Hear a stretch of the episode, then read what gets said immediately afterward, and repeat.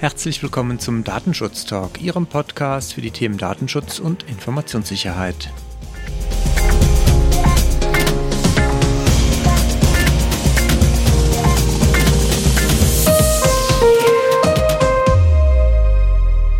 Ich begrüße Sie ganz herzlich heute zu einer weiteren Folge unseres Datenschutz Talk. Wir haben heute eine ganz besondere Folge für Sie und zwar handelt es sich um eine Aufzeichnung eines Webinars, was wir Mitte Juli 2021 durchgeführt haben.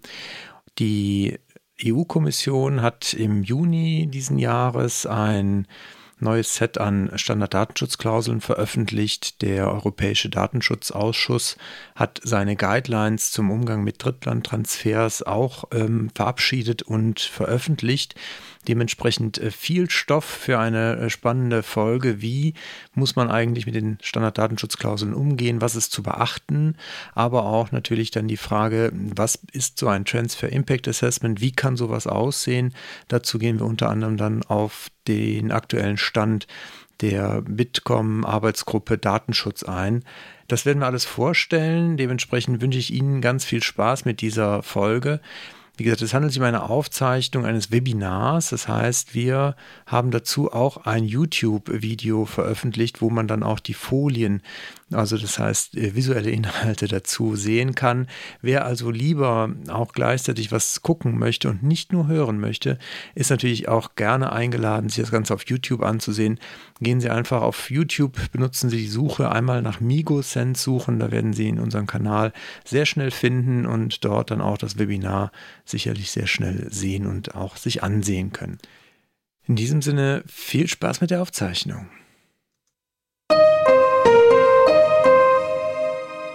Und damit darf ich Sie alle recht herzlich zu unserem Webinar zur Anwendung der neuen Standarddatenschutzklauseln begrüßen. Mein Name ist Heiko Gossen und ich werde heute hier durchs Programm führen. An meiner Seite begrüße ich ganz herzlich äh, neben Ihnen als Teilnehmer und Zuhörer natürlich vor allen Dingen meinen äh, Co-Moderator, Co-Host und äh, Co-Vortragenden äh, Markus Zeche. Wir beide sind seit vielen Jahren, äh, genau genommen schon seit 2004 im Datenschutz tätig. Wir sind beide in der Führung der Migosense äh, tätig und freuen uns heute hier mit Ihnen gemeinsam einmal durch dieses Thema Standardvertragsklauseln zu gehen, insbesondere auch auf die Themen äh, Transfer Impact Assessment zu schauen und die EDPB Guidelines, die wir ja auch seit einigen Wochen jetzt in der finalen Version kennen. Bevor wir äh, einsteigen, erlauben Sie uns ganz kurz ein paar Worte noch Ihnen äh, zur Migosense zu erzählen. Wer ist die Migosense eigentlich? Einige von Ihnen, weiß ich, äh, kennen uns schon, weil wir schon äh, Kontakt hatten oder weil Sie vielleicht auch unseren äh, Podcast hören. Nichtsdestotrotz einmal so ein paar Zahlen zur Migosense und ich fange mal so mit den beiden äußeren an, nämlich mit der einen Philosophie und der 100% Praxisnähe, weil das bildet ein wenig die Klammer um unser Zahlenwerk hier. Also das ist für uns bei der Migosense halt eine der wichtigen äh, Grundsätze, dass wir in unserer Beratung, die wir halt machen, immer sehr nah an den Kunden und sehr nah an den praktischen Fragestellungen im Datenschutz in den Unternehmen sind. Die Neosens hat zwei Geschäftsführer, drei Beratungsfelder, da sage ich gleich noch ein Wort zu auf der nächsten Folie. Wir sind vier zugelassene ISO 27001 Auditoren, aktuell Tendenz aber steigend, seit nunmehr 16 Jahren am Markt, knapp 30 Mitarbeiter und wir betreuen derzeit etwas über 70 Mandate als externe Datenschutzbeauftragte. Die drei Geschäftsberatungsfelder ähm, sind einmal Datenschutz, also klassische Datenschutzberatung von Unternehmen, Unterstützung, Durchführung von Audits intern, extern, auch bei Dienstleistern schon seit vielen Jahren ähm, für unsere Mandanten. Und was wir halt auch machen, ist den externen Datenschutzbeauftragten bereitstellen bei vielen unserer Mandate. Wie gesagt, über 70 sind es aktuell. Der Bereich Managementsysteme beschäftigt sich vor allen Dingen mit dem Thema ISO 27001 als ein großer Schwerpunkt, aber auch die ISO 9001 ist ein zunehmendes äh, Geschäftsfeld für uns und die 22301, also das Thema Business Continuity Management, ist ebenfalls eines, was sich hier relativ gut eingliedern lässt in den Bereich Managementsysteme und da, wie gesagt, Schwerpunkt Informationssicherheit. Der Bereich Work Smart ist ein etwas jüngerer Bereich bei uns in der MigoSense. Da geht es vor allen Dingen um die Führung, die Zusammenarbeit, um die Organisationsentwicklung, um den Menschen im Unternehmen und darum, wie sich die Arbeit in der heutigen Welt verändert und wie auch die Mitarbeiter sich verändern und ihre Anforderungen. Die Corona-Pandemie, glaube ich, hat da sehr gut gezeigt, wie schnell sowas manchmal auch gehen kann. Last but not least, in der Akademie bilden wir aus und geben unser Wissen gerne weiter. Auch das Hier und Heute ist im weitesten Sinne natürlich äh, ein solches Angebot. Und wir freuen uns natürlich auch, wenn Sie da äh, sich äh, mal bei uns umschauen und Interesse haben an dem einen oder anderen Seminar, was wir anbieten. So, so viel zum Werbeblock. Das äh, soll es dann auch schon gewesen sein. Wir kommen zum, zur Agenda. Die Einführung geht nochmal äh, ganz kurz auf das Thema Drittstaatentransfers überhaupt ein. Wir werfen einen kurzen Blick nochmal, soweit das erforderlich ist, auf die Schrems 2-Sache. Und dann geht es schon in Medias Res, was den Aufbau und die Struktur der Standardvertragsklauseln oder Standarddatenschutzklauseln, wie es ja äh, im, in der DSGVO heißt, ein. Wir sprechen über die ähm, Recommendations und Guidelines der, des EDPB oder des Europäischen Datenschutzausschusses. Und zum Schluss würde ich Ihnen dann auch nochmal einen Einblick geben, wo wir im Bitkom, wo ich ja im Vorstand entsprechend im Arbeitskreis Datenschutz äh, sehr tatkräftig mitarbeiten darf an diesem Konzept, wo wir da aktuell stehen und wie das perspektivisch auch den Unternehmen, die nicht mit Bitkom Mitglied sind, äh, helfen kann und soll. Kommen wir äh, oder starten wir mit der Einführung, Grundlagen des Datentransfers. Wir haben ja heute ein breites Publikum von Menschen, die sich schon sehr intensiv mit Datenschutz beschäftigen, bis hin zu solchen, die es vielleicht als äh, Fachbereich am Ende anwenden müssen. Deswegen nochmal so zur Auffrischung und zur Schaffung einer einheitlichen Ausgangsbasis, einen kurzen Blick auf die steigenden Anforderungen, je weiter wir uns sozusagen vom europäischen, von der Europäischen Union oder vom europäischen Wirtschaftsraum entfernen. Also erstmal unter der DSGVO und äh, mal alle äh, ganz spezialgesetzlichen Regelungen außer Acht gelassen, haben wir innerhalb des europäischen Wirtschaftsraumes, also die EU-Mitgliedstaaten plus Island, Liechtenstein und Norwegen, relativ wenig äh, Herausforderungen, wenn es darum geht, Daten innerhalb der EU und innerhalb des EWRs auszutauschen. Das wird dann etwas anspruchsvoller, wenn wir sichere Drittstaaten haben. Das sind solche Staaten, wo die EU-Kommission eine entsprechende Prüfung durchgeführt hat und zum Ergebnis gekommen ist, dass dieser Drittstaat ein vergleichbares Datenschutzniveau wie die EU hat und sie dann entsprechend auch mit einem Angemessenheitsbeschluss bedacht hat. Diese Liste, die äh, kann sich natürlich verändern. Sie hat sich jetzt jüngst verändert. Wir alle haben wahrscheinlich ein wenig aufgeatmet, als jetzt kurz äh, vor Ablauf der äh, Frist das Vereinigte Königreich auch mit einem Angemessenheitsbeschluss, zumindest mal für die nächsten vier Jahre, als sicherer Drittstaat gilt. Und äh, ein weiterer, der im Moment auch bei der EU-Kommission in Vorbereitung ist, ist Südkorea. Also auch da könnte sich dann bald etwas tun. Die Liste, und das gilt auch für weitere Folien, äh, Sie finden hier und da schon mal diese QR-Codes. Sie sind ja auch sehr beliebt geworden in den letzten Jahren. Die geben Ihnen dann die notwendigen äh, Links quasi äh, abscannbar mit Ihrem Mobiltelefon, dass Sie direkt auf die Quelle kommen, beziehungsweise auf weiterführende Informationen. Die nächste Stufe, also wenn wir über die sicheren Drittstaaten hinaus sind, dann kommen die sogenannten unsicheren Drittstaaten. Das ist alles, was halt nicht in den ersten beiden Kategorien wiederzufinden ist. Und da sehen wir dann schon, dass die Anforderungen an einen solchen Übermittlung, an eine solche Übermittlung in einen solchen Drittstaat deutlich steigen. Wir haben also nicht nur ein entsprechendes Instrument zu wählen, wie es in der DSGVO heißt und im Datenschutz-Sprech, sondern wir müssen uns halt auch weitere Gedanken machen. Und hier fällt dann auch das sogenannte Transfer Impact Assessment und die Prüfung der essentiellen Garantien mit rein. Alles, was außerhalb des EWRs liegt, ganz wichtiger äh, Aspekt, wenn Sie Daten dorthin äh, weitergeben, sei es im Rahmen der Auftragsverarbeitung oder sei es auch im Rahmen einer Controller-to-Controller-Übermittlung, denken Sie bitte immer dran, dass das auch Bestandteil Ihrer Datenschutzhinweise sein muss, weil das halt zu den Transparenzpflichten und den Anforderungen nach Artikel 13, 14 DSGVO gehört. Die Datenschutzfolgenabschätzung ist natürlich etwas, die muss nicht bei allen Drittstaatentransfers gemacht werden, deswegen das äh, gegebenenfalls. Es kann natürlich sein, dass Sie, wenn Sie ohnehin schon sehr risikobehaftete Datenverarbeitungen haben und Sie dann halt noch dazu einen äh, Transfer in einen unsicheren Drittstaat haben, dass Sie da im Zweifelsfall vielleicht die Schwelle überschreiten, wo Sie eine Datenschutzfolgenabschätzung durchführen sollten. Das sind aber Dinge, die, wie gesagt, dann im Einzelfall natürlich zu prüfen sind. Und damit äh, gucken wir einmal dann auf die Chronologie der Standardvertragsklauseln insbesondere. Wir haben äh, beziehungsweise überhaupt natürlich auch äh, der Abkommen mit den USA, weil die USA natürlich eine der, der, der Drittstaaten sind, die wir uns alle eigentlich als sicheren Drittstaat wünschen würden, aber Fragen Sie mich nicht warum. Aus ganz, ganz seltsamen Gründen kommt die EU-Kommission nie zu dem Ergebnis, dass die gesamten USA als dritter, dritt, äh, sicherer Drittstaat anzuerkennen sind. Also versuchte man sich halt über zusätzliche Abkommen da irgendwie eine Brücke zu bauen. Das Safe Harbor, Safe Harbor Abkommen war ein solches Abkommen. Es wurde äh, ergänzt oder beziehungsweise Alternativen geschaffen dann mit den ersten Standarddatenschutzklauseln für Controller to Controller in den Jahren 2001 und 2004. 2010 kamen dann endlich mal welche für, S, äh, für Controller to Processor.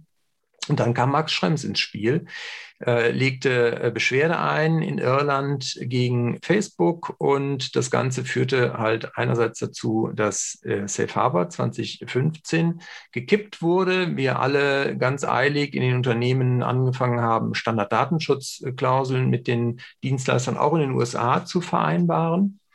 Man hat dann relativ schnell das Privacy Shield Abkommen als Nachfolgeabkommen auf den Weg gebracht. Auch das ist jetzt dann letztes Jahr von der, äh, vom EuGH gekippt worden. Und man hat sich halt in dieser veränderten Beschwerde von Max Schrems, die er 2015 bereits umformuliert hat, dann auch mit der Frage halt beschäftigt, inwieweit die Standarddatenschutzklauseln überhaupt geeignet sind, um einen Drittstaatentransfer abzusichern. Der EuGH, da gucken wir gleich ganz kurz drauf, äh, ist er erstmal zu einem positiven Ergebnis gekommen, allerdings unter Einschränkungen. Parallel, auch das lief schon etwas länger, hat die EU-Kommission an neuen Standarddatenschutzklauseln gearbeitet. Die sind jetzt veröffentlicht worden und äh, sind natürlich auch heute der Grund, warum wir uns hier zusammengefunden haben. Das Ganze wird flankiert von sogenannten Guidelines und Recommendations vom EDPB oder äh, auf Deutsch vom Europäischen Datenschutz, Datenschutzausschuss, ein schwieriges Wort, über das ich immer stolpere. Und äh, auch die werden wir uns gleich kurz anschauen. Zu der, der Historie von Schrems 2, wie gesagt, das äh, Urteil, wer es äh, gelesen hat, äh, wird sich sicherlich äh, daran erfreut haben, wie konkret der EuGH an manchen Stellen geworden ist an anderen Stellen äh, uns durchaus diese Hausaufgaben ins Pflichtenheft geschrieben hat, die, wenn man drüber nachdenkt, vielleicht nicht ganz so einfach uns erstmal zu lösen erscheinen. Wir gucken uns einmal noch vielleicht auf das, wir gucken noch einmal auf das, was Max Schrems eigentlich beanstandet hat, weil das ist schon nochmal ganz wichtig zu verstehen, äh, wenn wir nachher über das Transfer Impact Assessment sprechen, worauf wir halt natürlich auch gucken müssen. Max Schrems hat äh, seinerzeit halt gesagt, dass die Daten, die Facebook in die USA überträgt und da es ja also um amerikanisches Unternehmen handelt, auch äh, verpflichtet ist, dann entsprechend in den USA an äh, die FBI, also an die Behörden, an die äh, Agencies dort und an die Geheimdienste und Ermittlungsbehörden herauszugeben. Äh, verpflichtet ist, hat sich da insbesondere auf äh, einmal die Executive Order und auf den FISA beschränkt, äh, konzentriert auf eine gewisse Sektion, gehen wir jetzt nicht in die Tiefe, aber er hat halt gesagt, das ist unvereinbar mit Artikel 7 und 8 der Grundrechtscharta der EU und es fehlen halt am Ende auch die Rechtsbehelfsmöglichkeiten und der Rechtsschutz für Nicht-US-Bürger in den USA, beziehungsweise die Klagebefugnisse sind sehr hoch, dass es nicht mit der Artikel 47 der Charta entsprechend vereinbar ist. Und er hat halt auch gesagt, die Standarddatenschutzklauseln sind aus seiner Sicht nicht geeignet, um diesen Mangel zu beheben. Das hat sich dann der EuGH äh, letztes Jahr final angeguckt. Er hat dazu ähm, elf Fragen vom dem irischen High Court vorgelegt bekommen. Auch die werden wir uns in der äh, Anbetracht der Kürze, die wir nur zur Verfügung haben, der Zeit heute nicht alle anschauen. Eine würde ich, äh, beziehungsweise einen kleinen Block würde ich rausgreifen wollen, nämlich der nochmal auf die Frage abzielt, inwieweit sich halt das äh, erwartete Schutzniveau im Drittland überhaupt nach Artikel 44 richten muss. Und da hat der EuGH halt schon gesagt, ja, der Fortbestand, der soll halt gewährleistet bleiben und muss gewährleistet bleiben. Das Schutzniveau muss zwar im Drittstaat nicht identisch sein mit dem, was wir in der EU kennen und haben, aber es muss zumindest vergleichbar sein. Und er hat dort auch nochmal gesagt, ich übersetzt das frei. Äh, die Messlatte ist im Prinzip so ein Angemessenheitsbeschluss, wohl wissend, dass natürlich Unternehmen nicht die gleiche Prüftiefe und den gleichen Prüfumfang hinlegen können wie eine EU-Kommission, wenn sie einen Angemessenheitsbeschluss äh, prüft. Und es wäre ja auch äh, erstaunlich, wenn man sozusagen mit den gleichen Kriterien und der gleichen Prüftiefe dann zu einem anderen Ergebnis käme als die EU-Kommission.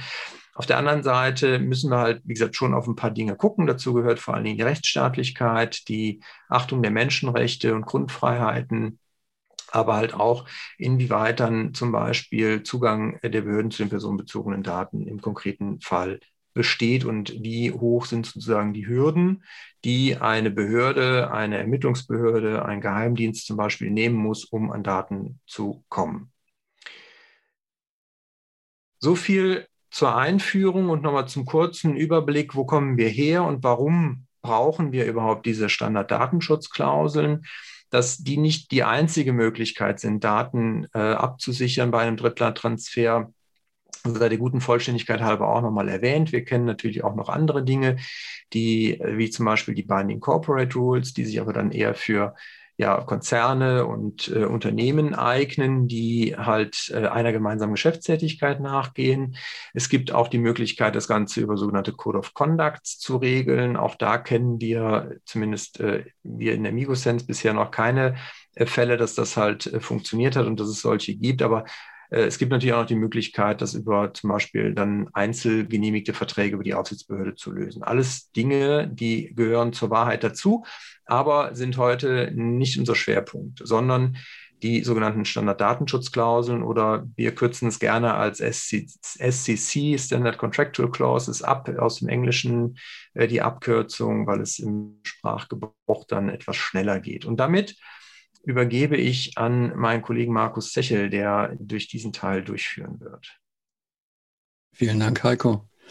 Ich würde im Prinzip nochmal da ähm, anfangen, wo du aufgehört hast, nämlich mit der Chronologie. Ähm, mich persönlich hat es ja ähm, sehr geärgert, dass ähm, tatsächlich die Europäische Kommission die ähm, Durchführung, den Durchführungsbeschluss am 4. Juni veröffentlicht hat. Das ist ein Freitag und wie Sie wissen, veröffentlichen wir da immer unsere Datenschutz-News und leider hat es äh, die, die Nachricht nicht mehr in, in die News am Freitag geschafft, sondern wir mussten warten.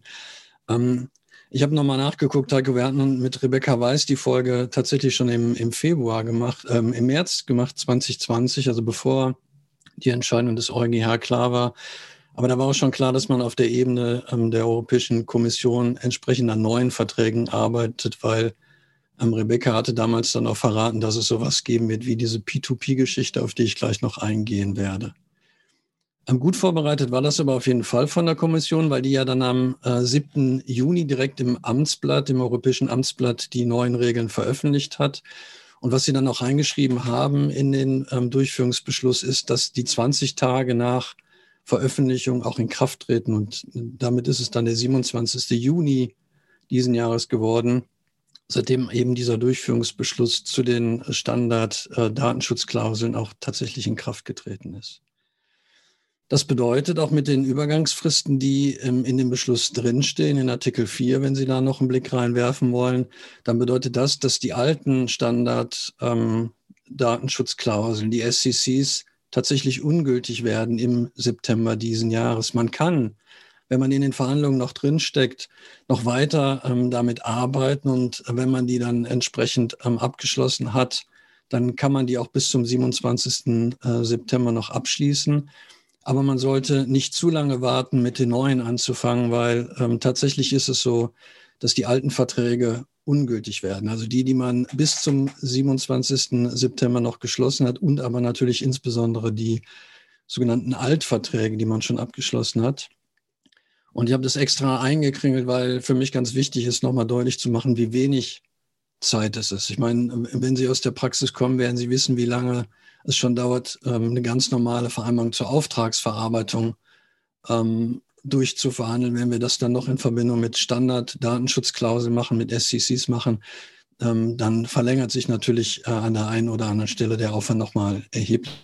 Ich empfehle tatsächlich jetzt schon, ähm, zu gucken, in die Inventarisierung zu gucken, welche Verträge haben wir eigentlich, ähm, damit man jetzt schon anfangen kann, auch zu verhandeln. Insbesondere, wenn Sie Dienstleister haben, mit denen Sie Verträge abschließen müssen, dann sind Sie ja nicht die Einzigen, die kommen. Und im Zweifelsfall ähm, ist es äh, first, first in, first out. Äh, wer zuerst kommt, mal zuerst. Und dann bleiben Sie halt eventuell ein bisschen, bisschen hinten dran. Okay, was ähm, ich vorbereitet habe, ist ähm, diesen Aufbau tatsächlich und die Struktur so ein bisschen darzustellen. Und wir haben ja jetzt das Glück, dass wir ähm, nicht mehr drei unterschiedliche Verträge haben, von denen man gerade bei der Geschichte Controller to Controller nie wusste, welche man eigentlich äh, ähm, nehmen sollte. Also wir haben jetzt ähm, einen ähm, Vertrag, der allerdings modular aufgebaut ist. Und wir haben vier Module die in dem Vertrag oder in, in dem Anhang abgebildet werden. Das ist einmal die klassische Controller-to-Controller oder das klassische Controller-to-Controller-Modul, was wir ja schon kennen. Ähm, das heißt, ähm, ich habe einen Konzern, ähm, bin in einem Konzern, eine Konzerngesellschaft und habe eine Konzernmutter, die außerhalb der Europäischen Union ihren, ihren Hauptsitz eventuell hat. Und im Rahmen von ähm, unternehmensweitem Controlling bin ich verpflichtet oder soll ich halt ähm, Beschäftigtendaten ähm, zum Beispiel nach China oder zum Beispiel in die USA liefern, weil die Konzernmutter gerne einen Überblick hätte, wie viel Geld in den einzelnen Gesellschaften für die Mitarbeiter ausgegeben wird. Dann wäre das eine ähm, sehr typische Konstellation für eine Controller-to-Controller-Vereinbarung. Das heißt, wir haben den Datenexporteur innerhalb der Europäischen Union und wir haben den Datenimporteur außerhalb der Europäischen Union, weil das die typische Konstellation ja ist auch bei einer Matrix-Organisation, wo ähm, der ähm, Leiter des Beschäftigten, der ähm, innerhalb der EU sitzt, ähm, der, äh, der Vorgesetzte außerhalb der Europäischen Union ist, auch das wäre eine Konstellation, wo man dann gegebenenfalls eine Controller-to-Controller-Vereinbarung abschließen sollte. Ein weiteres Konstrukt, was uns ja nicht völlig unbekannt ist, die Controller-to-Processor-Vereinbarung ähm, oder jetzt tatsächlich das Modul Modul 2, was es gibt. Das ist die Konstellation, mit der wir ja in der Praxis relativ häufig zu tun haben und gehabt haben. Ähm, ich als Verantwortlicher sitze innerhalb der Europäischen Union und habe einen Auftragsverarbeiter, der außerhalb der Europäischen Union, ähm, insbesondere in einem ähm, unsicheren Drittstaat sitzt. Und mit dem schließe ich dann die Vereinbarung ab. Auch hier bin ich als Verantwortlicher dann der Datenexporteur und der Auftragsverarbeiter ist der Datenimporteur.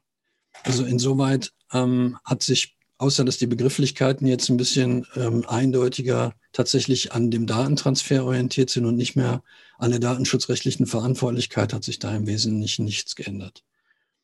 Was man aber in der Praxis relativ oft versäumt oder vermisst hat, ist eben ähm, die P2P-Konstellation. Das heißt, wir haben einen Auftragsverarbeiter innerhalb der Europäischen Union und wir haben einen Auftragsverarbeiter außerhalb der Europäischen Union, typischerweise in der Konstellation dass wir ein Unterauftragsverhältnis haben. Und da gab es ja bis jetzt eben keine vertragliche Konstellation, keine Standardvertragsklauseln, die man abschließen konnte. Und man hat dann versucht, das immer ähm, zu heilen, indem man irgendwelche Beitritte dann organisiert hat, wo dann äh, Verantwortliche irgendwelchen Verträgen, die ähm, der Auftragsverarbeiter mit dem Unterauftragnehmer abgeschlossen hat, beigetreten ist. So, so richtig schön war das, glaube ich, in der Praxis nie. Und ich finde es deswegen sehr angenehm, dass wir jetzt hier auch eine Konstellation haben, wo wir tatsächlich der Auftragsverarbeiter innerhalb der Europäischen Union der Datenexporteur ist und der ähm, Auftragsverarbeiter oder der Unterauftragnehmer dann in der Konstellation ja in der Regel ähm, als ähm, Empfänger innerhalb des Drittstaats als Datenimporteur zu betrachten ist. Und dann haben wir äh, Trommelwirbel, die letzte Konstellation, ähm, Processor to Controller. Ähm, auch das ist eine Konstellation, mit der man an der einen oder anderen Stelle schon mal konfrontiert wird. Tatsächlich die Konstellation, dass der datenschutzrechtlich Verantwortliche außerhalb der Europäischen Union sitzt und wir als Auftragsverarbeiter innerhalb der Europäischen Union sitzen. Und das ist ja ähm, im Prinzip in der Datenschutzgrundverordnung ziemlich eindeutig formuliert, dass die Anforderungen für die Drittstaatenübermittlung nicht nur Verantwortliche treffen, sondern ausdrücklich auch Auftragsverarbeiter treffen. Und für dieses Konstrukt müssen wir halt eine vertragliche Konstellation haben.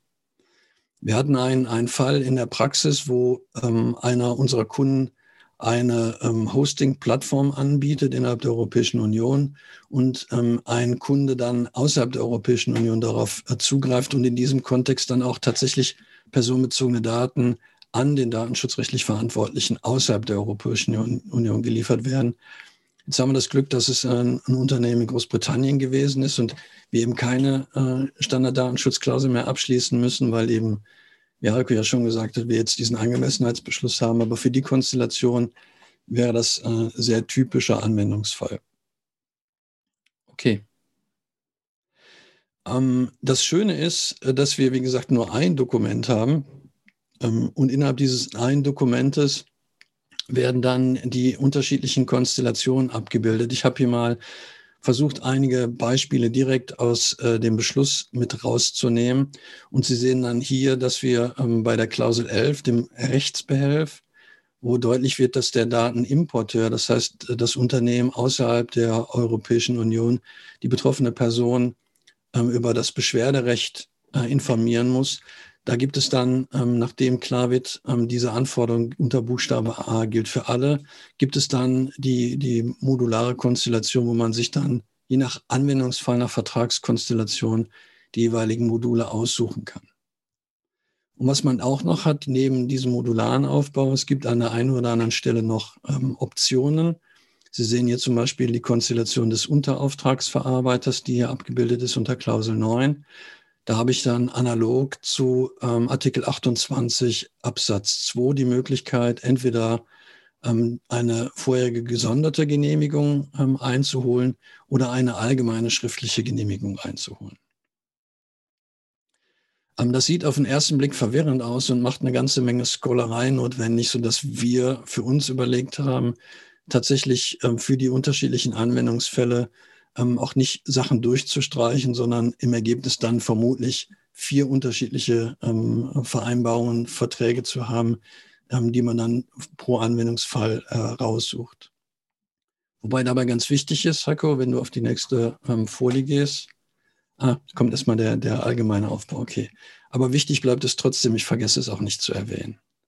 Ähm, das Schöne ist, äh, dass die Europäische Kommission ein relativ überschaubares Dokument erzeugt hat. Äh, wenn Sie sich das anschauen, dann ist das PDF-Dokument besteht im Wesentlichen aus 31 Seiten. Also es ist tatsächlich relativ überschaubar. Das kann man auch ausgedruckt noch im, im Zug mitnehmen und dann ganz in Ruhe lesen. Und dann wird man feststellen, ähm, dass man ähm, am Anfang tatsächlich auf den ersten Seiten ähm, die klassischen Erwägungsgründe hat, die ähm, Erwägungsgründe 1 bis 26, die wir ja auch schon von der Datenschutzgrundverordnung kennen, sodass der Aufbau hier äh, ziemlich analog ist. Ähm, zu diesem Durchführungsbeschluss, ähm, der dann abschließt mit den vier Artikeln, wo im Wesentlichen nur noch mal gesagt wird, dass es ähm, ganz toll ist und ähm, bis wann und ab wann dann dieser Beschluss auch in Kraft getreten ist, geht es im Wesentlichen mit, dem, mit den Standarddatenschutzklauseln los in, im Anhang, weil hier werden jetzt in den ähm, 18 unterschiedlichen Klauseln die Inhalte festgelegt, die nachher dann auch die vertragliche Grundlage bilden.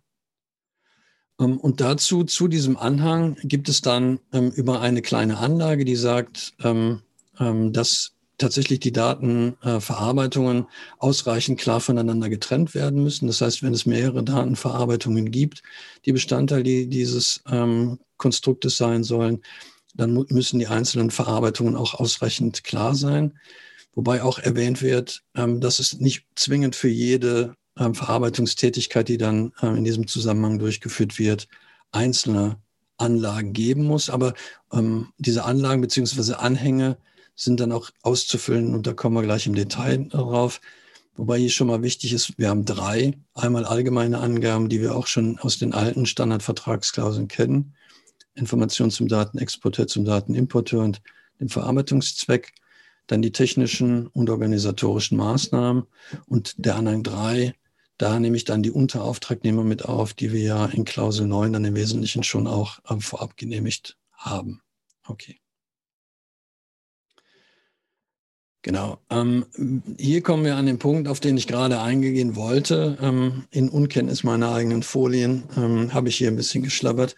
Ähm, wichtig ist, ähm, dass ähm, wir Änderungen an den ähm, Standarddatenschutzklauseln nur insoweit vornehmen können. Sie sind das im Erwägungsgrund 3, wie weitere Klauseln oder Garantien aufgenommen werden. Wir müssen keine separate Vereinbarung abschließen. Die muss halt nicht ähm, als getrennter Bestandteil sein, sondern wie man das aus der Praxis ja zunehmend auch in der Vergangenheit gesehen hat, sind die ähm, SECs auch eingebettet in andere vertragliche Konstellationen, also ähm, häufig als irgendwelcher Annex ähm, dann mit dabei oder die äh, Data Processing Agreements wo typischerweise ja heute noch ähm, erstmal der allgemeine Teil zum Artikel 28 Datenschutzgrundverordnung kommt und dann als Ergänzung dazu nochmal die gesonderten Standardvertragsklauseln. Ähm, das Angenehme an dem Konstrukt, was wir jetzt haben, dass die Europäische Kommission sich ganz bewusst, und Sie sehen das in der Mitte an Erwägungsgrund 9, ganz bewusst dafür entschieden hat, ähm, die Anforderungen aus ähm, Absatz 3 Artikel 28 und Absatz 4 Artikel 28 Datenschutzgrundverordnung mit einzubeziehen in ähm, die Standarddatenschutzklausel. Das heißt, wenn Sie eine Standarddatenschutzklausel abschließen mit einem, wie gesagt, insbesondere in der Konstellation einem, einem Auftragsverarbeiter, entweder als Controller to Processor oder als ähm, Processor to Processor, dann haben Sie die Anforderung von Artikel 28 im, im Grund schon mit erledigt. Das heißt, Sie brauchen keine ergänzende Vereinbarung mehr abzuschließen. Ich denke, das ist einer der, der ähm, schönen Nebeneffekte, weil wir jetzt ja nur noch über ein Dokument verhandeln und nicht mehr über zwei Dokumente verhandeln müssen. Ähm, was ich auch sehr spannend finde, ist der Erwägungsgrund 12, der sich dann nachher auch direkt im, ähm, in der Klausel 3 niederschlägt. Die betroffene Person ist Drittbegünstigte. Das ist auch ganz spannend, ähm, weil die natürlich ihre Rechte ausüben können soll. Und da muss man dann auch darauf achten, tatsächlich, wie, wie weit die Befugnisse der betroffenen Person gehen. Ähm, da kann ich Ihnen auch nochmal den Tipp geben, da nochmal ähm, sich speziell die Klausel anzuschauen. Ähm, wir haben ähm, einige Aspekte, wo es um Nachweise für die Einhaltung der, der ähm, SCCs geht. Insbesondere nachher im, in der Klausel 8 wird es nochmal deutlich, wo, wo im Prinzip in allen vier Modulen die Erfordernis besteht, Nachweise, Dokumentation vorzuhalten und gegebenenfalls auch dann ähm, der Datenschutzaufsichtsbehörde zur Verfügung zu stellen. Ich glaube, das ist auch ganz spannend, geeignete ähm, ähm Nachweise zu führen, geeignete Dokumente zu führen für die Datenschutzaufsichtsbehörde. Okay. Neben den Erwägungsgründen, die ja die grundsätzlichen Anforderungen formulieren, haben wir dann nachher im ähm, Anhang die, die Klauseln. Und hier ähm, habe ich schon gesagt, man kann ähm, zusätzliche Garantien mit aufnehmen, man kann zusätzliche Aspekte formulieren, aber die dürfen nur ähm, zum, zum Besseren für die betroffene Person insbesondere sein. Also die dürfen nur besser sein für, die, für das Datenschutzniveau. Die, die, die Klausel 2 sagt ziemlich deutlich, dass wenn äh, Änderungen an äh, den äh, Vereinbarungen vorgenommen werden, dann ähm, sind die ähm, SCCs eben nicht mehr als geeignete Garantien ähm, gemäß der Datenschutzgrundverordnung zu betrachten. Auch das ist ja nicht neu. Also wir hatten ja schon immer, ähm, also ich persönlich zumindest immer ähm, große Furcht, irgendwas an den Standardvertragsklauseln zu ändern, weil ich nie wusste, ob die damit eventuell ähm, gefährdet sind, als, als nicht mehr gültig anerkannt zu werden. Ähm, das wird in Klausel 2 auch nochmal deutlich gemacht, dass es natürlich für die Neuen auch genauso gilt. Ich habe die Klausel 8 schon angesprochen, wo es ähm, um ähm, die Aspekte geht im Wesentlichen, die ähm, sich ähm, mit den äh, Garantien beschäftigen, mit den technischen und organisatorischen Maßnahmen beschäftigen, die der Datenimporteur dem Datenexporteur gibt und ganz wichtig ist hier, dass ähm, der, ähm, die Klausel 8 damit beginnt, dass der Datenexporteur versichert, dass er sich überzeugt hat. Und die technischen und organisatorischen Maßnahmen, um die es hier geht, sind ausdrücklich nicht nur die technischen und organisatorischen Maßnahmen, wie wir die aus der Sicherheit der Verarbeitung kennen. Das wird nochmal deutlich, wenn wir gleich einen kurzen Blick auf den ähm, Anhang 3 werfen, weil da wird nämlich nochmal ähm, klar, dass es einschließlich der Sicherheit der Verarbeitung gemeint ist. Also hier ähm, sind auch die Prozesse ähm, äh, spielen hier eine Rolle, wenn es zum Beispiel um das Thema Betroffenenrechte geht. Und wenn Heiko gleich auf äh, Klausel 15 eingeht, dann sind es natürlich auch insbesondere da die, die Punkte, die relevant sind, wie ähm, informiert mich der Datenimporteur, ähm, wenn tatsächlich Behördenzugriffe doch stattfinden. Ähm, wir haben relativ weitgehende Informationspflichten, die auch der Datenimporteur hat. Ähm, das sind ähm, in der Klausel 11 nochmal niedergelegt und in der Klausel 8.2. Ich sehe schon, ah, du, bist schon ein bisschen schneller als ich. Ich rede schneller, kein Problem. Ähm, in Klausel 12 ähm, wird das Thema Haftung nochmal deutlich äh, dargestellt. Also auch hier haben wir eine relativ weitgehende Haftungsklausel, wie wir die auch aus der Datenschutzgrundverordnung kennen. Im Wesentlichen haben wir eine gesamtschuldnerische Haftung in dieser Konstellation. Und ähm, schon mal ein kleiner, kleiner Appetit hatten auf das, was wie gesagt gleich kommt. Ähm, wir haben in Klausel 14 das, was Heiko ja auch schon angesprochen hat, Transfer Impact Assessment. Das heißt, wir müssen die lokalen Rechtsvorschriften, die lokalen Gepflogenheiten betrachten, um sicherzustellen, dass wir hier ein angemessenes Datenschutzniveau beim Datenimporteur haben. Ich glaube, das ist eine der, der großen äh, Neuerungen, noch eine der großen Herausforderungen, weil ähm, Gepflogenheiten ist ähm, ein relativ strapazierbarer Begriff. Jetzt darfst du weiterklicken.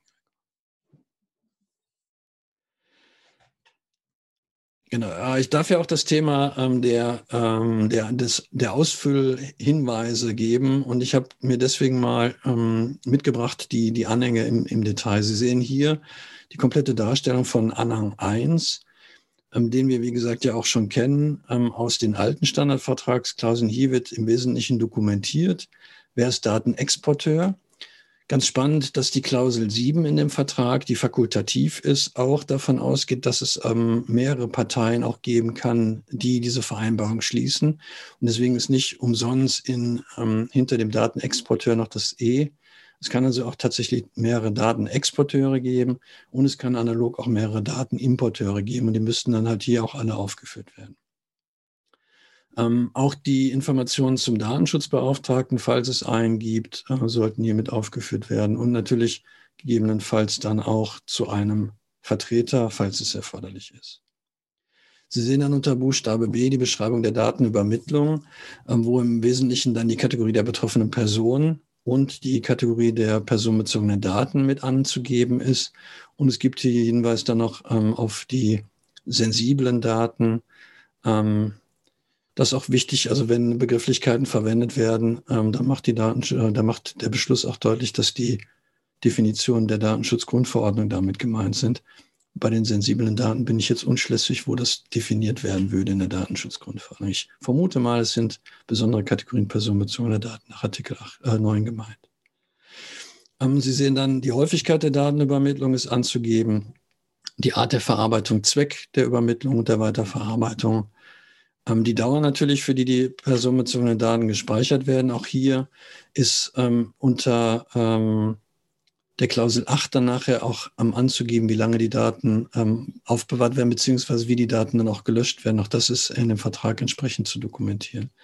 Und unter Buchstabe C dann die zuständigen Aufsichtsbehörden für die jeweilige Konstellation. Wenn wir als Verantwortliche die Daten an den anderen Verantwortlichen außerhalb der EU liefern, dann werden wir typischerweise ähm, unsere Datenschutzaufsichtsbehörde da, da angeben. Dann haben wir den Anhang 2. Ähm, der ja die ähm, technischen und organisatorischen Maßnahmen dokumentiert. Und Sie sehen hier unter dem, der Überschrift direkt technische und organisatorische Maßnahmen einschließlich zur Gewährleistung der Sicherheit der Daten. Das heißt, hiermit sind nach meinem Verständnis nicht nur die ähm, technischen und organisatorischen Maßnahmen nach Artikel 32 gemeint, sondern es geht deutlich weiter darüber hinaus. Ähm, was ich sehr, sehr unangenehm persönlich finde, ist, dass hier gefordert wird, dass die technischen und organisatorischen Maßnahmen konkret beschrieben werden müssen. Die Kommission aber dann weiter im weiteren Verlauf Beispiele für mögliche Maßnahmen angeht, die wieder sehr wenig konkret dargestellt sind. Hier hätte ich mir jetzt eher gewünscht, wenn die Kommission schon eine Idee hat, wie so konkrete Maßnahmen aussehen, dass sie vielleicht zwei oder drei Beispiele springen lässt, damit man einen Impuls bekommt, zumindest wie das aussieht. Also das wird die große Kunst werden, hier ausreichend generisch zu sein ähm, und immer noch ausreichend konkret zu sein, was die Dokumentation angeht. Aber Sie sehen, in welche Richtung das geht. Also es geht tatsächlich auch hier um, um die ähm, Aufbewahrung der Daten, die Löschung der Daten. Ähm, der Anonymisierung, Pseudonymisierung der Daten, falls äh, das erforderlich ist. Übrigens auch die, die, Idee, dass bei der Pseudonymisierung der Schlüssel äh, dann bei dem Datenexporteur bleiben soll, wenn es technisch möglich ist. Auch das ist eine Anforderung, die in den neuen Datenschutzklauseln ähm, drinstehen. Und dann habe ich noch den Anhang 3, ähm, aus dem dann hervorgeht, ähm, die Liste der Unterauftragsverarbeiter, ähm, die halt hier entsprechend dokumentiert werden. Die kann natürlich beliebig lang sein. Wenn ich mir vorstelle, dass wir so eine Vereinbarung mit Microsoft abschließen, dann äh, wird das wahrscheinlich einen großen Teil des Dokumentes einnehmen, wenn Microsoft alle seine Unterauftragsverarbeiter hier entsprechend dokumentiert. In den ähm, Verträgen selber oder in, in, in den Standard-Datenschutzklauseln selber gibt es noch Punkte, wo Sie auch noch mal reinschauen müssten, weil da sind auch noch gegebenenfalls Anpassungen zu machen. Da möchte ich Sie auf die Klausel 9 hinweisen. Da gibt es ähm, zwei Optionen, wie ich schon äh, vorhin gesagt habe, was die Genehmigung angeht, ähm, im Hinblick auf die ähm, Unterbeauftragung. Da müssten Sie Zeiträume angeben, ähm, in welchen Sie benachrichtigt werden möchten vom ähm, Datenimporteur. Ähm, also wie lange Zeit räumen Sie ihm ein, dass er Sie benachrichtigt, beziehungsweise wie viel früher muss er die Genehmigung einholen. Und in Klausel 17 und 18 gibt es auch noch Punkte, die anzupassen sind. Das ist einmal bei der Klausel 17 müsste der Mitgliedstaat angegeben werden, der ähm, relevant ist. Und ähm, in Klausel 18 müsste der Gerichtsstand angegeben werden, der für diese Vereinbarung dann zu berücksichtigen ist. Das wären im Wesentlichen die Punkte, die ich vorbereitet habe. Ich würde wieder zurückgeben an dich, Heiko. Vielen Dank, Markus. Wir gucken im Weiteren jetzt mal auf die dazu ja flankierenden Recommendations äh, des Europäischen Datenschutzausschusses. Die haben natürlich Anknüpfungspunkte. Ich habe, Herr äh, Markus hat es eben schon kurz angedeutet, ja nochmal die Artikel 14 und 15 oder die Klauseln 14 und 15 aus den SECs hier nochmal ein wenig äh, aufgegriffen, um da vertiefend einen Blick drauf zu werfen und genau diese Brücke dann auch hinzubekommen zu unseren äh, Guidelines. Der, äh, die Klausel 14, die geht halt nochmal auf diese lokalen Rechtsvorschriften und Geflogenheiten ein, die halt der äh, Datenexporteur in Zusammenarbeit mit dem Datenimporteur sich angucken muss. Und hier finden wir letztendlich dann auch unter dem Punkt B äh, die Anforderungen, äh, die wir letztendlich berücksichtigen müssen. Und da können wir halt jetzt sozusagen die Brücke schlagen zu den Guidelines. Da finden wir, beziehungsweise auch zu den, ähm, äh, zu den Läuterungen, Erwägungsgründen in den Standarddatenschutzklauseln. Da finden wir jetzt konkretere Hinweise, auf was wir genau gucken müssen dabei. Also es geht halt wirklich um die Umstände der Übermittlung, das, was ja auch im Schrems 2-Urteil so ein Stück weit schon auch äh, klar geworden ist. Wir müssen also nicht nur pauschal auf das Drittlandniveau gucken, sondern schon auch letztendlich auf die konkreten Einzelumstände der Übermittlung und der Verarbeitung, die im Drittland stattfinden soll. Also Inhalt und Dauer des Vertrages, wie viele Empfänger habe ich zum Beispiel, aber auch in der Kette, welche Zwecke äh, werden hier verfolgt also viel mehr Faktoren, die hier mit reinspielen können, die wir bei einer klassischen Prüfung eines Angemessenheitsbeschlusses von der EU-Kommission ja gar nicht mit betrachten würden können. Dann der spannende Bereich, die relevanten Rechtsvorschriften und Geflogenheiten. Hier geht es dann letztendlich auch um so Sachen wie Rechtsprechung, äh, Vorliegen oder auch Nicht-Vorliegen von Anträgen, äh, zum Beispiel zum Zugriff auf Daten, aber genauso können unter sehr engen Voraussetzungen zumindest auch dokumentierte praktische Erfahrungen des Datenexporteurs und auch des Datenimporteurs natürlich mit einbezogen werden.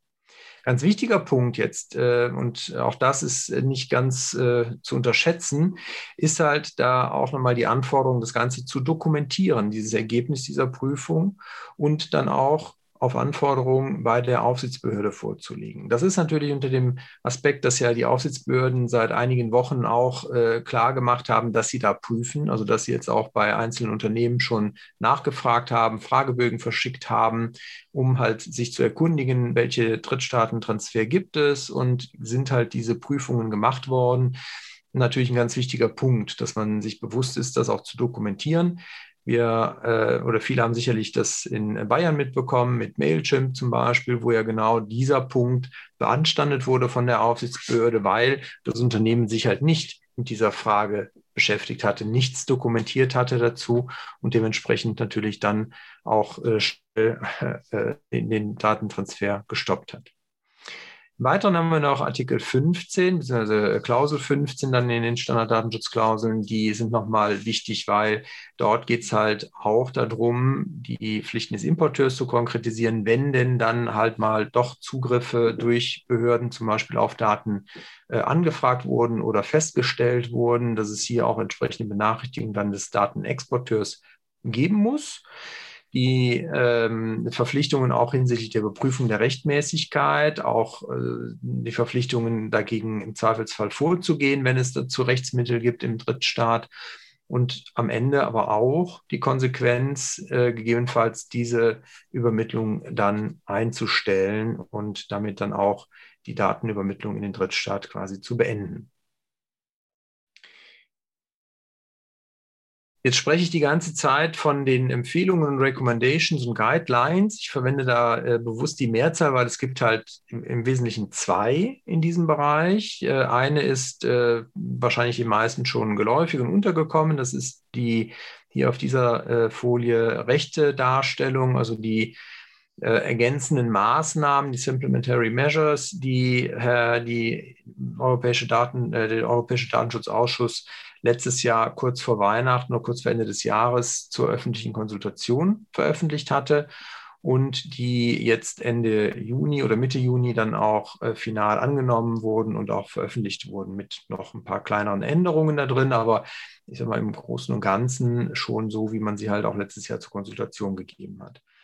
Daneben wurde aber auch letztes Jahr im November eine Empfehlung zu den wesentlichen europäischen Garantien verabschiedet und veröffentlicht, die sich besonders mit dem Bezug auf Überwachungsmaßnahmen äh, beschäftigt hat.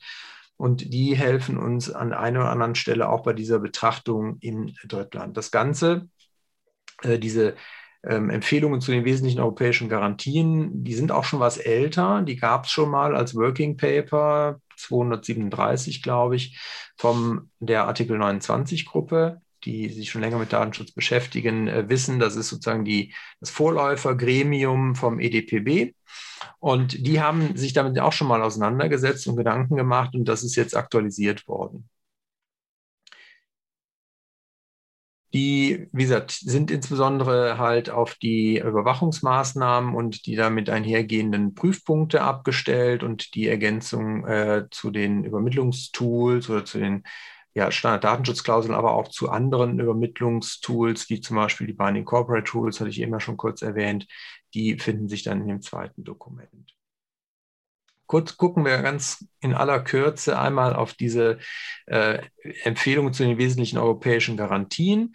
Dann baut das im Prinzip auf vier Prüfpunkten auf und äh, da geht es vor allen Dingen halt einmal um die Datenverarbeitung, die Vorschriften, auf denen die Datenverarbeitung beruht. Wir haben die Nachweise der Erforderlichkeit und der Angemessenheit im Hinblick auf die verfolgten legitimen Ziele. Es gibt dann auch natürlich die Frage nach dem Vorhandensein eines unabhängigen Aufsichtsmechanismus, also ähnlich wie wir das ja hier in Europa kennen mit den Aufsichtsbehörden. Das erwartet man also auch. Und natürlich das, was ja auch im Schrems 2-Urteil ein ganz wichtiger Punkt war, äh, der gefehlt hat in den USA, ist halt das Vorhandensein wirksamer Rechtsbehelfe für Bürger. Das Ganze wird erläutert. Das würde ich Ihnen jetzt in der äh, Kürze der Zeit allerdings ersparen, das einmal durchzugehen. Ich kann dieses Dokument auf jeden Fall empfehlen, da auch mal einen Blick reinzuwerfen, wenn Sie sich jetzt gerade in der aktuellen Situation, wo es vielleicht noch nicht so viele Tools gibt, mit denen man das halt alles automatisiert abbilden kann, äh, da vielleicht auch nochmal einen Blick reinzuwerfen, weil es doch das eine oder andere nochmal ganz gut ergänzt. Das Dokument, was jetzt im Juni veröffentlicht wurde, also final dann veröffentlicht wurde, angenommen wurde vom äh, Datenschutz, Datenschutzausschuss, ähm, das beschreibt letztendlich etwas weiter gefasst nochmal den Prozess, wie man sich jetzt der Frage einer Angemessenheit im Drittland überhaupt nähern kann. Der baut auf diesen sechs Schritten auf, die Sie hier kennen. Also der, ich sag mal, ein bisschen weiter vorne anfängt. Das ist, was äh, Unternehmen natürlich eigentlich schon seit geraumer Zeit sowieso tun sollten. Sie sollten natürlich ihre Datenübermittlungen kennen. Das ist ein ganz äh, wichtiger Punkt erstmal, um überhaupt was tun zu können. Aber nichtsdestotrotz ist es natürlich in größeren Unternehmen immer wieder auch eine Herausforderung, jede Datenübermittlung zu kennen. Das äh, wissen wir natürlich auch. Deswegen klingt es erstmal äh, sehr banal, aber wir wissen natürlich, bei größeren Unternehmen ist es gar nicht so einfach und banal, wie es klingt. Dann geht der äh, Datenschutzausschuss von der ähm, Überprüfung des gewählten Übermittlungsinstruments oder Tools aus. Also das heißt, die Frage, verwende ich die Standarddatenschutzklauseln? Habe ich vielleicht einen Angemessenheitsbeschluss? Habe ich äh, Binding Corporate Tools? Muss ich vielleicht individuelle Verträge genehmigen lassen? Gibt es ein Code of Conduct? Also das muss ich in diesem Schritt prüfen. Der nächste Schritt ist die Beurteilung der Rechtslage im Drittland. Das ist der sehr spannende Teil, also das Transfer Impact Assessment. Wir gucken dann auf die Auswahl und Anwendung der zusätzlichen Maßnahmen, also quasi das, was sozusagen mit dem Output aus Schritt drei arbeitet, nämlich äh, zu gucken, wenn es dort Defizite gibt im Drittland, die vor allen Dingen für meine konkreten Umstände der Datenverarbeitung relevant sind, dann muss ich natürlich Zusatzmaßnahmen einleiten. Und dann kommen letztendlich die formalen Dinge bis zum letzten Punkt, auch das äh, nicht ganz unerwartet, ist natürlich, dass man sowas auch in regelmäßigen Abständen wieder überprüfen sollte. Im Anhang 2, und das knüpft sozusagen jetzt erstmal an diesen Punkt 4 an, den Sie hier unten sehen, gibt es Beispiele für zusätzliche Maßnahmen. Das ist ein kleiner Vorgriff. Wir gucken jetzt danach nochmal etwas äh, intensiver auf den Punkt 3, aber wenn wir da schon mal äh, uns dann anschauen, was in diesem Anhang 2 alles beschrieben ist, dann finden wir verschiedene Anwendungsfälle. Davon gibt es sieben Stück. Eins bis fünf werden laut EDPB als lösbar betrachtet. Die gehen letztendlich dann in der Lösung sehr stark davon aus, dass halt im Drittland am Ende kein Zugriff auf die Klardaten überhaupt möglich ist. Markus hat es eben schon angesprochen, also zum Beispiel bei der Pseudonymisierung muss man dann zum Beispiel sicherstellen, dass der Schlüssel im, ähm, in dem EWR bleibt und nicht im Drittland verfügbar ist und damit dann auch keine Klardaten im Drittland verfügbar sind. Und damit wäre dann zum Beispiel so ein Anwendungsfall lösbar. In den Fällen 6 und 7, die werden dann laut EDPB als nicht mehr lösbar betrachtet. Und die sind dann halt so gelagert, dass man im Drittland dann auch in irgendeiner Form mit Klardaten arbeitet. Das ist der Punkt, der sicherlich in der äh, betrieblichen Praxis der schmerzhafteste ist und wo man natürlich auch sich genau angucken muss, inwieweit man das halt auch wirklich mitgeht. Natürlich, wenn man da ganz rechtssicher sein will und wenn man sozusagen mit der Aufsichtsbehörde da auch nicht in irgendeiner Form sich mal irgendwie auseinandersetzen möchte, dann ist es gut, ist man gut beraten, wenn man diesem folgt. Aber in der Praxis wissen wir natürlich auch, es ist halt manchmal gar nicht so einfach zu sagen, da gibt es jetzt gar keine Klardaten mehr im Drittland und deswegen ähm, müssen wir halt auch ein bisschen differenzierter drauf schauen. Das werden wir nachher im letzten Teil, wenn es um das äh, Transfer Impact Assessment des äh, Bitkom geht, auch nochmal tun. In dem Schrittpunkt, in dem Prüfpunkt 3, also die Beurteilung der Rechtslage im Drittland, da finden wir dann auch innerhalb des Papiers etliche äh, Dinge, die uns helfen sollen, dabei das einzuschätzen. Insbesondere geht es dann bei den Informationen, die wir uns angucken, darum, dass diese natürlich einerseits relevant sein müssen für die spezifische Übermittlung. Es sollen objektive Informationen sein, also tatsächlich empirische Beweise äh, beinhalten. Und sie sollen in irgendeiner Form auch verlässlich sein. Also sie sollten halt in irgendeiner Form am Ende belastbar auch irgendwie nachweisbar sein, überprüfbar, wie es dann auch heißt. Es gibt natürlich dann auch noch Möglichkeiten, öffentlich verfügbare und anderweitig zugängliche Informationen zu beziehen und was das halt alles sein kann. Das sehen Sie auf der rechten Seite. Beispielhaft, ich habe mal ausgegriffen. Äh, das sind natürlich äh, Rechtsprechungen, Entscheidungen sowohl auf äh, EU-Level, also wie jetzt zum Beispiel das Schrems II-Urteil, aber es können dann auch zum Beispiel natürlich im Drittstaat nationale Entscheidungen sein, die uns da helfen können. Es gibt auch durchaus die Möglichkeit, sich auf Berichte zu stützen, die zum Beispiel dann auf Basis von entweder ähnlichen äh, Dienstleistern oder Unternehmen in dem gleichen Sektor beruhen oder die tatsächlich auf den konkreten Erfahrungen dann des jeweiligen Datenverarbeiters oder Importeurs im jeweiligen Drittland beruhen. Ein ähm, sehr interessanter Aspekt, der auch, wie gesagt, hier mit reinspielt, sind die sogenannten Warrant Canaries, also sogenannte äh, Erklärungen, dass man als Unternehmen bisher nicht von entsprechenden Ermittlungsbehörden angefragt worden ist. Und äh, man muss aber dann auf der anderen Seite auch natürlich immer genau hinschauen, nämlich wenn diese Erklärung plötzlich dann wegfällt oder nicht mehr gegeben wird, ist das natürlich ein sehr klares äh, Indiz dafür, ein sehr klarer äh, Beweis dafür, dass es jetzt offensichtlich Anfragen von Behörden gab sodass die Unternehmen im Drittland zwar einem nicht gesagt haben, es gibt jetzt eine entsprechende Anfrage, aber man kann es sich halt jetzt kausal sehr einfach herleiten.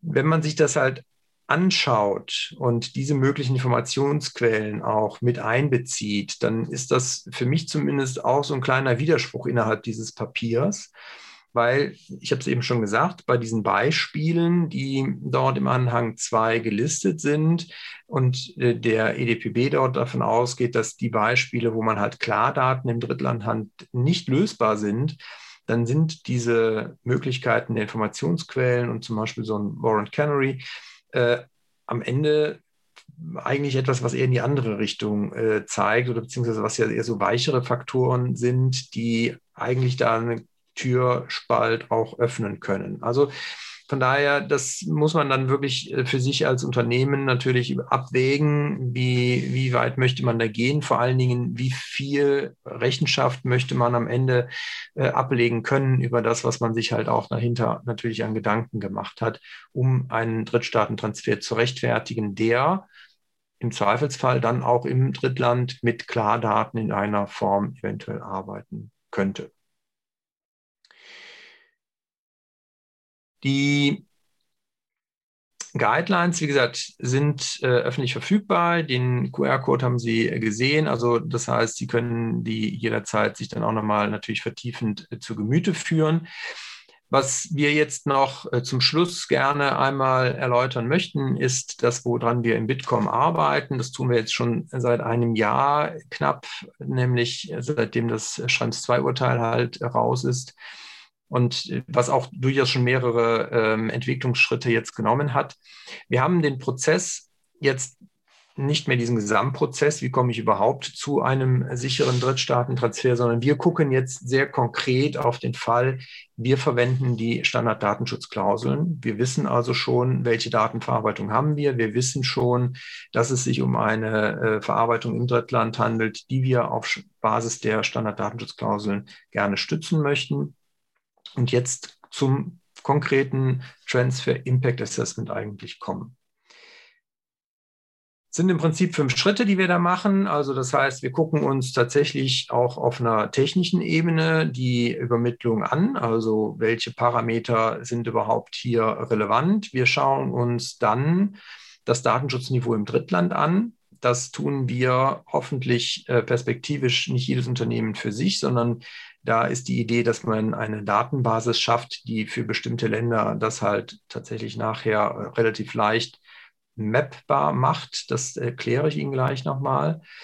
Dann gucken wir auf konkrete Bedrohungen für einzelne Gewährleistungsziele und können aus diesen Bedrohungen aber auch sehr gut geeignete Maßnahmen ableiten. Auch diese Maßnahmen sind schon beschrieben. Die werden quasi dann nur noch äh, ausgelöst. Also man kann halt relativ systematisch durchgehen und sieht dann, okay, hier habe ich äh, Maßnahme 1, 2, 3, 4 und äh, die kann ich jetzt ergreifen, kann sie im Zweifelsfall nochmal hinsichtlich der Angemessenheit bewerten und am Ende natürlich auch, das ist auf jeden Fall sehr ratsam und auch sehr wichtig, die Wirksamkeit der Maßnahme natürlich damit auch dokumentieren. Und damit komme ich am Ende hoffentlich dann auch zu einer Möglichkeit, bestimmte Datenverarbeitung im Drittland nicht nur zu legitimieren, sondern gleichzeitig auch auf einer, ja, ich sag mal, verbreiteten Methode eine Dokumentation zu schaffen. Wie sieht das jetzt im Konkreten aus? Wir prüfen erstmal die Eingangsvoraussetzungen. Dazu gehört so eine triviale, also zumindest augenscheinlich triviale Frage, handelt es sich überhaupt um personenbezogene Daten im Drittland? Das ist natürlich, wenn das nicht der Fall ist und wenn ich das verneinen kann, sehr schnell zu Ende, weil dann brauche ich eigentlich ja keine weiteren Gedanken mehr über die, ähm, über die Voraussetzungen zu machen. Der zweite, äh, die zweite Voraussetzung, die wir haben, ist erstmal die Legitimität der Datenverarbeitung selber. Die muss gegeben sein, die gucken wir uns nicht mehr an. Und das Gleiche gilt halt für alle Bedrohungen, die einer Datenverarbeitung inhärent sein können. Also alles, was halt zum Beispiel genauso eine Bedrohung innerhalb der EU sein könnte.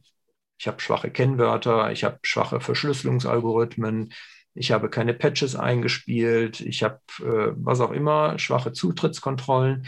Das sind alles Dinge, die wollen wir nicht gesamtheitlich für die gesamte Datenverarbeitung an sich betrachten, sondern wir gucken wirklich nur auf das, was sozusagen an zusätzlichen Bedrohungen entsteht, dadurch, dass wir die Datenverarbeitung nicht in der EU, sondern im Drittland durchführen. Dann natürlich, es gibt keinen Angemessenheitsbeschluss und letzte Voraussetzung ist halt, die Standarddatenschutzklauseln äh, werden oder sollen abgeschlossen werden und stellen damit die grundlegende Vereinbarung für die Datenverarbeitung im Drittland dar. Wie sieht das jetzt im Konkreten aus, diese fünf Schritte, die wir gerade einmal über, im sogenannten Big Picture gesehen haben?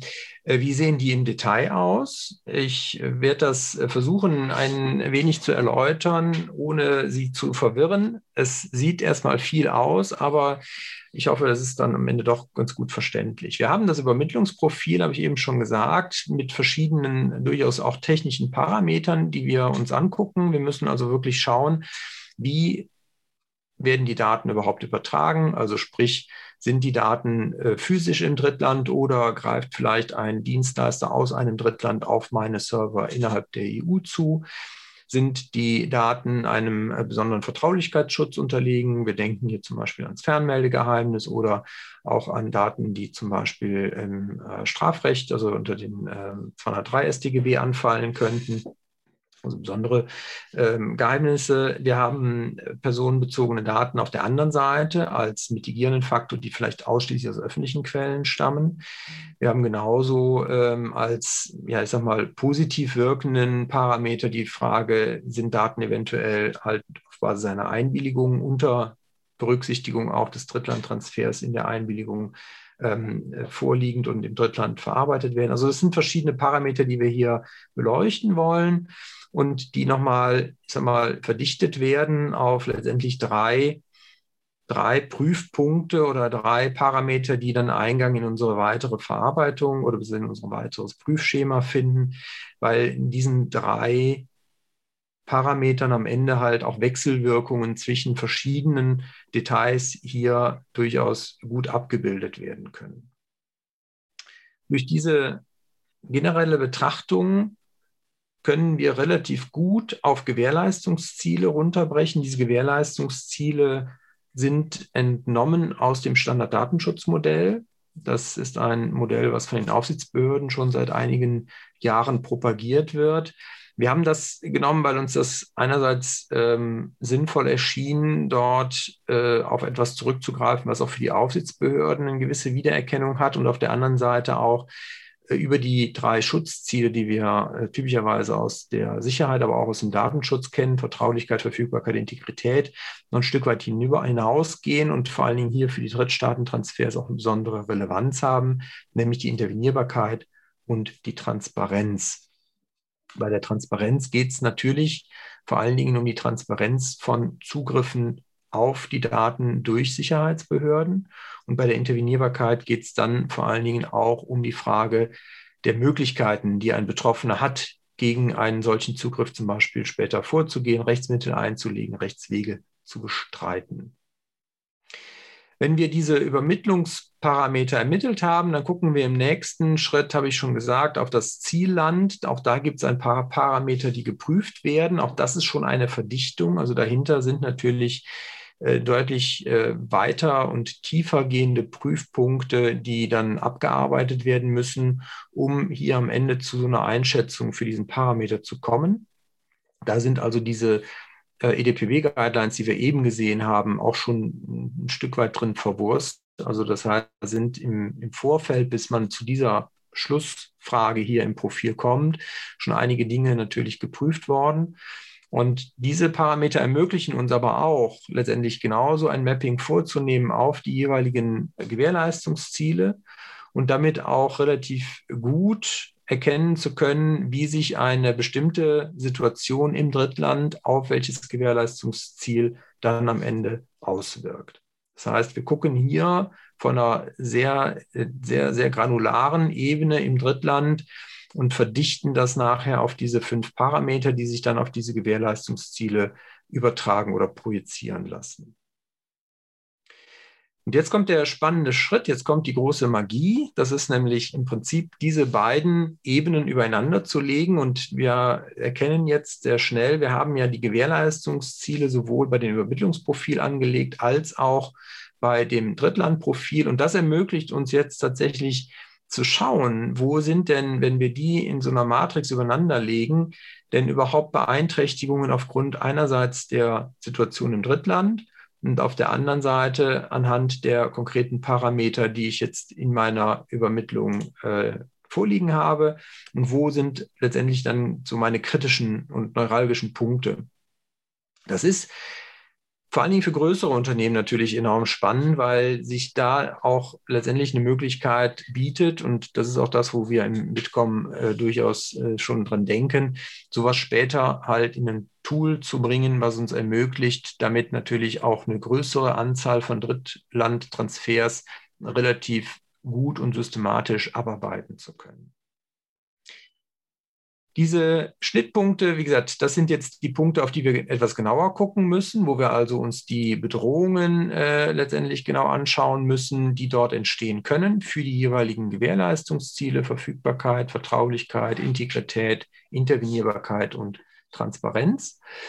Und wir können hier jetzt relativ gut entsprechende Maßnahmen hinterlegen. Also das heißt, wir kommen am Ende zu einem Maßnahmenprofil, was uns ein Set an Maßnahmen ausspuckt, wo wir relativ durchgehen können und auch gucken können, wie wirkt diese Maßnahme und ist sie letztendlich auch für uns in der Situation anwendbar. Da gibt es Maßnahmen, die sind vielleicht nicht immer in jeder Konstellation anwendbar, weil sie vielleicht auch ein bisschen von der vom, vom Einkaufsmacht abhängt. Ja, also wenn ich als Migosense mit äh, knapp 30 Mitarbeitern jetzt äh, mit Microsoft einen Vertrag machen möchte oder mit Amazon Web Services und ich komme jetzt mit einem Haufen Zusatzmaßnahmen, könnte es schwierig werden, da äh, sehr viel rauszuverhandeln. Auf der anderen Seite, wenn wir die Maßnahmen später ansehen, dann sehen wir auch, es gibt Maßnahmen, die zum Beispiel beim Datenexporteur implementiert werden können und die sozusagen gar nicht so viel Mitarbeit dann beim Datenimporteur vielleicht voraussetzen. Und auf der anderen Seite vielleicht auch Maßnahmen, die dann vielleicht von meinem Anbieter ohnehin schon angeboten werden. Es ergibt auf jeden Fall ein Maßnahmenprofil, mit dem wir dann arbeiten können und äh, das uns dann ermöglicht, auch die Geeignetheit der Maßnahme zu ermitteln. Sprich also nochmal zu gucken, ist das für die Bedrohungen, die ich da konkret sehe, angemessen oder stelle ich vielleicht am Ende fest, die Daten, die ich da habe, die sind aus öffentlichen Quellen und ähm, damit habe ich vielleicht gar nicht so einen hohen Schutzbedarf für diese Informationen bei einer Verarbeitung im Drittland und kann damit auch mit weniger Maßnahmen am Ende eine Übermittlung ins Drittland vielleicht legitimieren. Die Wirksamkeit, wie gesagt, ist ein ganz wichtiger Punkt, den sollte man immer noch mal dagegen halten. Also wir haben einerseits bei den Maßnahmen beschrieben, wie ist sie umzusetzen oder worauf ist besonders zu achten, wenn man eine Maßnahme umsetzt. Und auf der anderen Seite haben wir dann aber auch beschrieben, wie die wirkt, damit man das nochmal abgleichen kann für die konkrete Verarbeitung.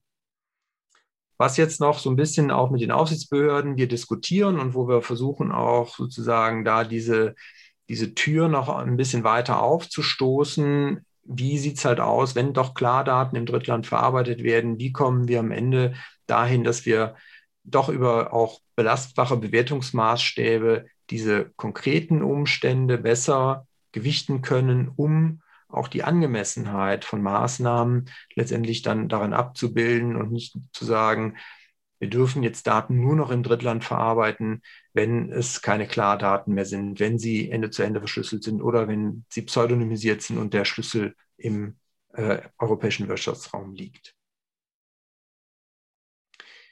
So viel äh, zum ähm, ja zu dem Modell als solches. Wie gesagt, das ist noch in der Entwicklung. Wir sind da schon auf der Zielgeraden. Es ist auch etwas, was der Bitkom ähm, schon eigentlich ja, gesagt hat. Sie wollen das auch, das Modell, wenn es fertig ist, auch öffentlich äh, bereitstellen. Also das wird etwas sein, was dann für die Öffentlichkeit, für alle Unternehmen, auch die, die nicht Mitglied im Bitkom sind, verfügbar sein wird. Deswegen ähm, möchten wir hier natürlich auch ein bisschen Werbung dafür machen, weil je mehr Unternehmen das nachher anwenden und äh, je mehr wir sozusagen auch Feedback dazu bekommen, desto besser kann man es weiterentwickeln und desto höher ist auch die Wahrscheinlichkeit, dass wir eine gewisse Akzeptanz bei den Aufsichtsbehörden dafür gewinnen können. Deswegen wird es, wie gesagt, auch noch eine, eine, ein paar, paar, Runden geben, die wir damit drehen werden, bis wir dann über den Praxistest und dann auch ein paar Überprüfungen hoffentlich damit sehr bald auch rausgehen können. Das war's erstmal. Wir danken Ihnen natürlich fürs Zuhören, fürs Dabeibleiben wünschen uns äh, natürlich, dass Sie sich gerne bei uns melden, falls Sie noch weitergehende Fragen haben oder wenn Sie Feedback für uns haben, gerne an datenschutztalk.migosense.de. Sie finden uns natürlich auch in den sozialen Medien auf Instagram oder auch auf Twitter. Twitter sind wir ds-talk und bei Instagram finden Sie uns unter datenschutztalk-podcast. In diesem Sinne wünschen wir Ihnen einen guten Tag, eine gute Restwoche. Bleiben Sie uns gewogen und auf bald.